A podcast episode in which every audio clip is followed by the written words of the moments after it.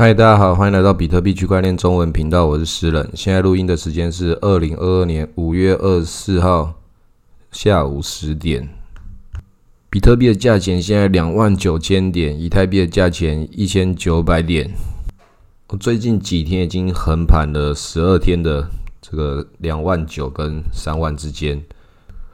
那如果之前有那个使用 Uniswap 来做这个操作的朋友，我们前几集在五月一号录的那一集有讲到，就是有一种 Uniswap 的操作，大家可以去听那个后面有比较详细一点的这个介绍。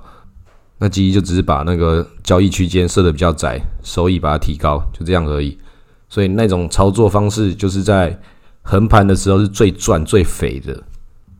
所以这段时间如果有一个复盘的机会，假设你有一个时光机，你会怎么做？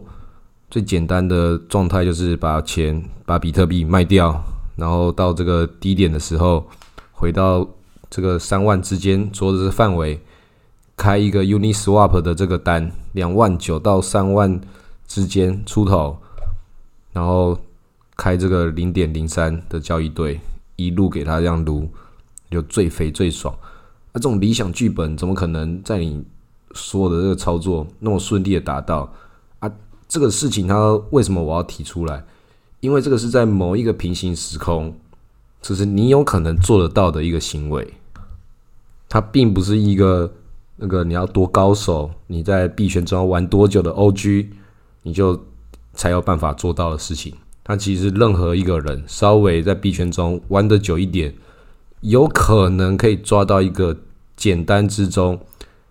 又有相对高回报，而且比一般状况高很多的回报的一个操作策略，但是你这个事情越晚做，它就风险越大，因为横盘越久，这个行情越有可能要重新产生。但实际上，你遇到最大的风险是什么？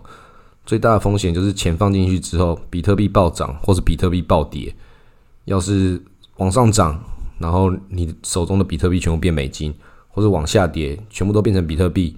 所以按照这种策略来说的话，就是拿出一部分你你可以那个不确定它要长期放或是短期获利都可以的资金，但是你最大的风险就只是比特币跟着它的波动的风险被吃掉而已。所以假设没有这个风险，它就是一个这种思维复盘，了解哪些可能性是你赚到钱，这个是。不止套用在这个策略，任何一个策略都是你有很多不同的策略，那你也有一些犯过的错误害你赔钱的，也要去复盘，去想一下为什么当时我会我会投下去，我会为什么会买 Luna？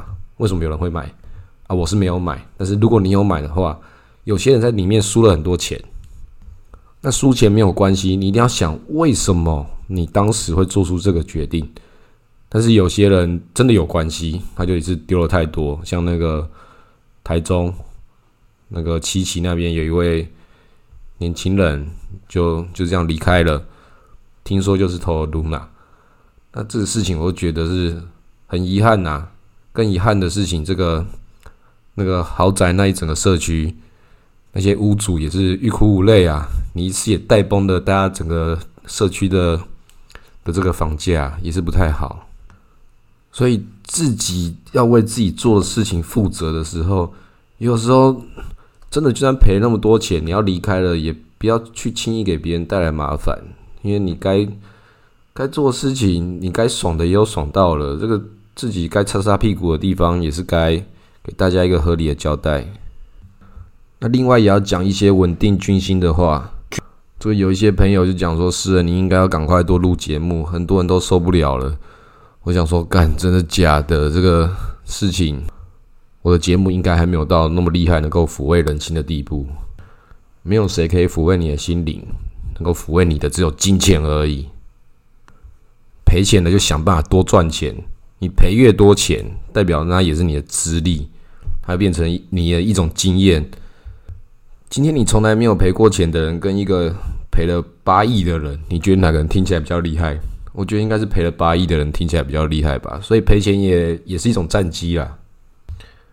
你要有这么多钱可以赔，那个跳下去的小朋友，按两百万美金呢，天哪，有这么多钱可以赔，那有可能从其他地方拿来的。有办法从别人手中拿到钱的人，就是有本事的人。不管他最后结果如何，至少他第一关已经先过了。所以很多人觉得在这种时候，那个遇到事情他没办法去面对之后就要跳楼，这其实都很可惜。比特币的世界最多就归零而已，但这个世界它是一直是往上成长的，这个商值是一直会重新在这边重新循环、重新整理的。所有人到最后都死了，整个宇宙到最后也会也会达到商平衡，所以才多少钱的事情，不用自己去找死啊！这个世界会自己带走你啊！其他搞不好那个核弹就要爆炸了，谁知道？不要自己急啊！税也还没缴完，工作也还没做完，你怎么敢死掉嘞？明天还要上班呢。有一个原则是这样子啦，就是你花多少钱在哪里，理论上就要花多少时间在哪里。那如果你很确定你花了一些钱，那接下来不用花你的时间了。比如说比特币，太明确了吧？就买了比特币，接下来什么事情都不用管，那就是一个最划算的一个投资。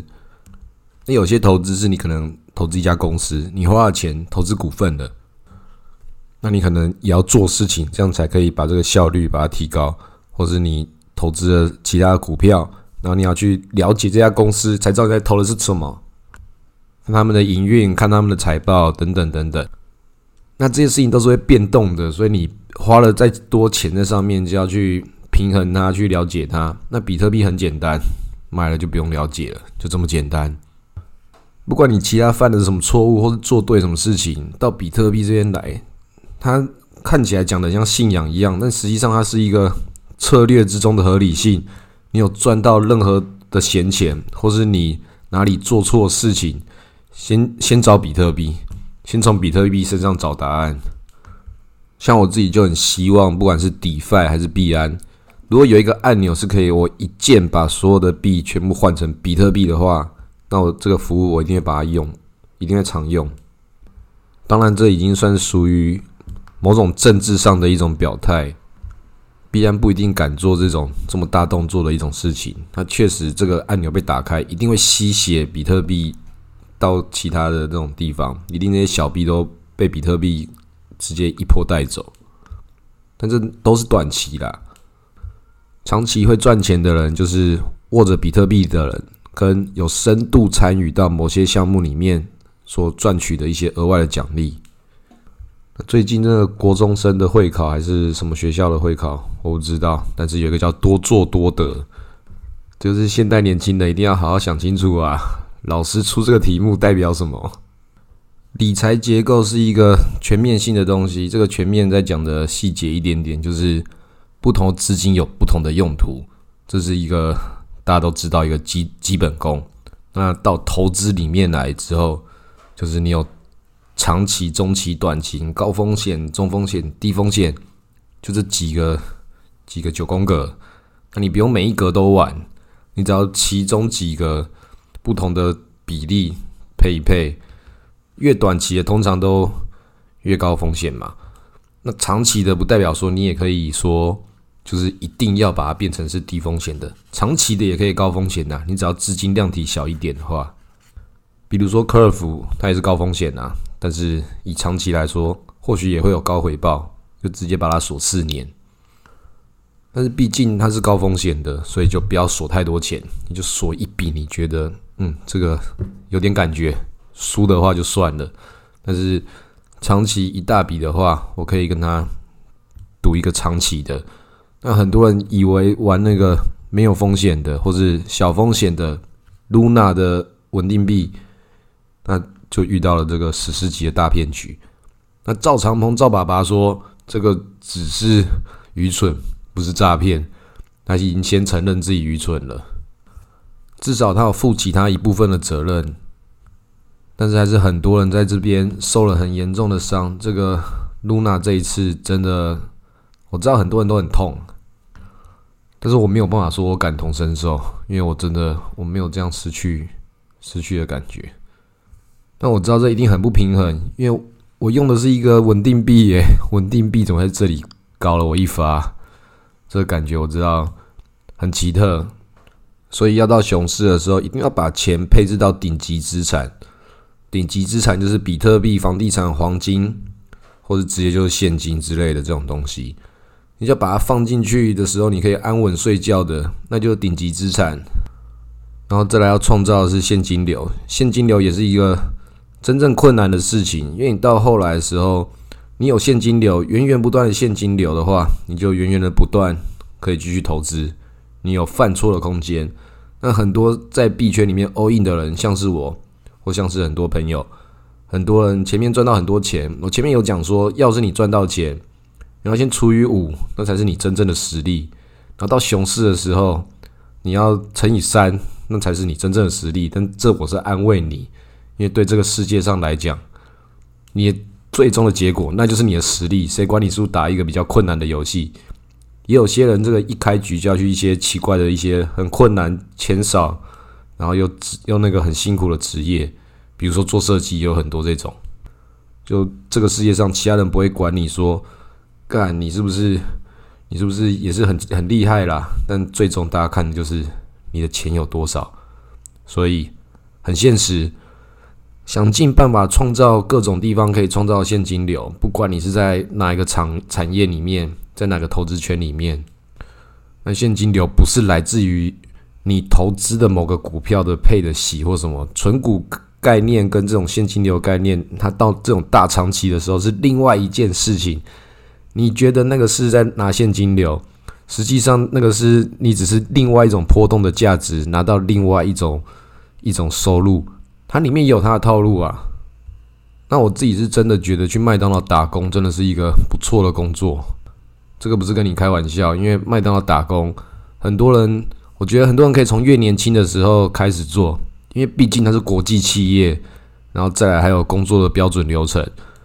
你可以边投资比特币边做麦当劳打工，熊市的时候至少你就比我这种从来没有去麦当劳的人更有竞争力。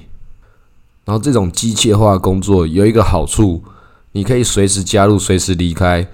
但是你在做的时候，很多人做的很熟的时候，他脑袋中可以继续去想其他事情，他已经知道他每天要做的事情是什么。那你必须要这么熟练的话，你就要打很打很多次的工。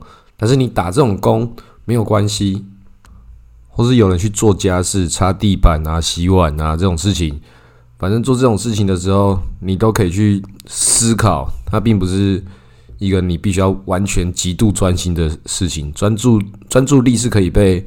被分散化，比较没有那么大的负担，然后又可以另外帮助你赚到一些钱生活费，不然的话坐吃等死啊。那本来就有工作的人，那就是很好啊，本来就在赚钱，有现金流。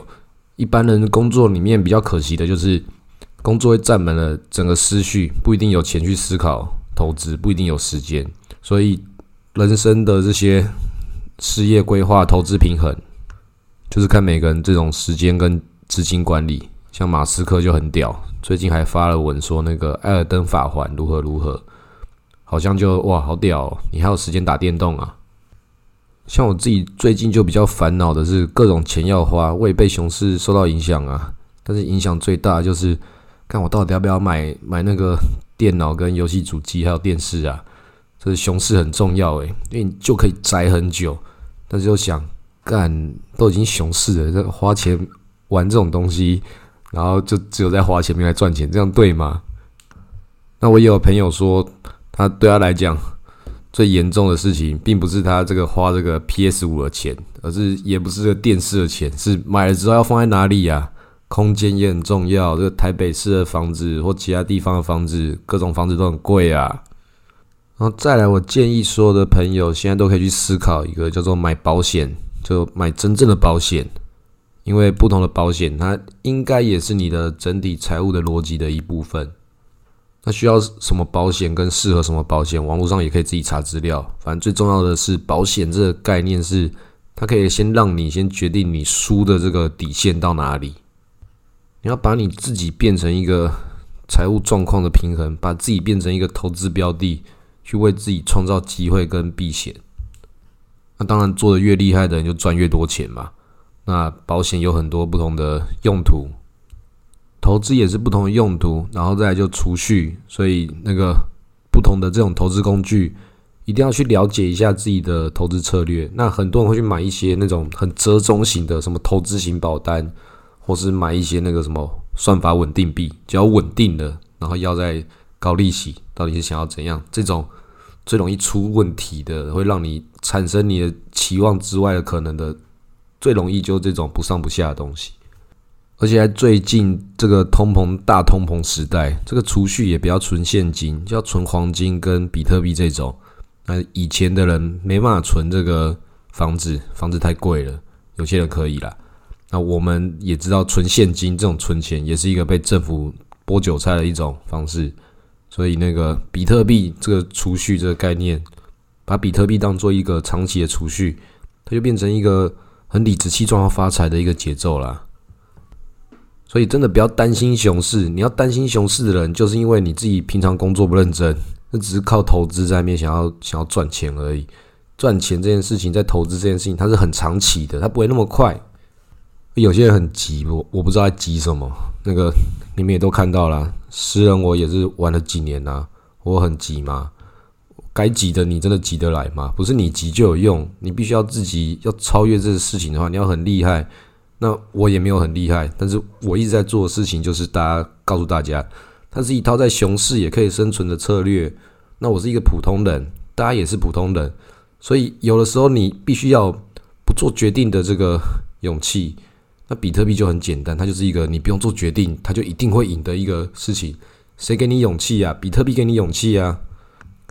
有些人在这种熊市的时候，他不知道干嘛，所有事情像无头苍蝇一样，到处乱跑，到处乱弄。都想要找那个最后的狂欢，那会吸引到的你的是什么？就是那些大便啊！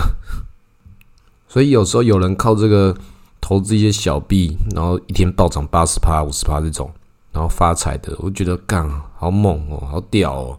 你怎么敢把自己这么多资金投进去？那有些人他是本来就很有钱，他只是拿他一笔资金，他输得起的，那这种就很厉害。那这种感觉差别，就像是有一个人，他就是把那个豆腐乳一整颗豆腐乳吃下去，然后说他发财；跟有一个人，他拿一小部分的这个资金吃了一点豆腐乳，对他来讲，它是一个整体性的配料。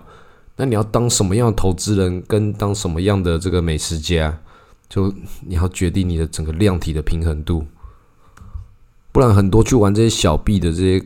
把自己的整个人生都砸进去的，然后那也没多少钱的，就真的很像是一群的这个苍蝇去吃那个血扣影，真的看起来就脏脏。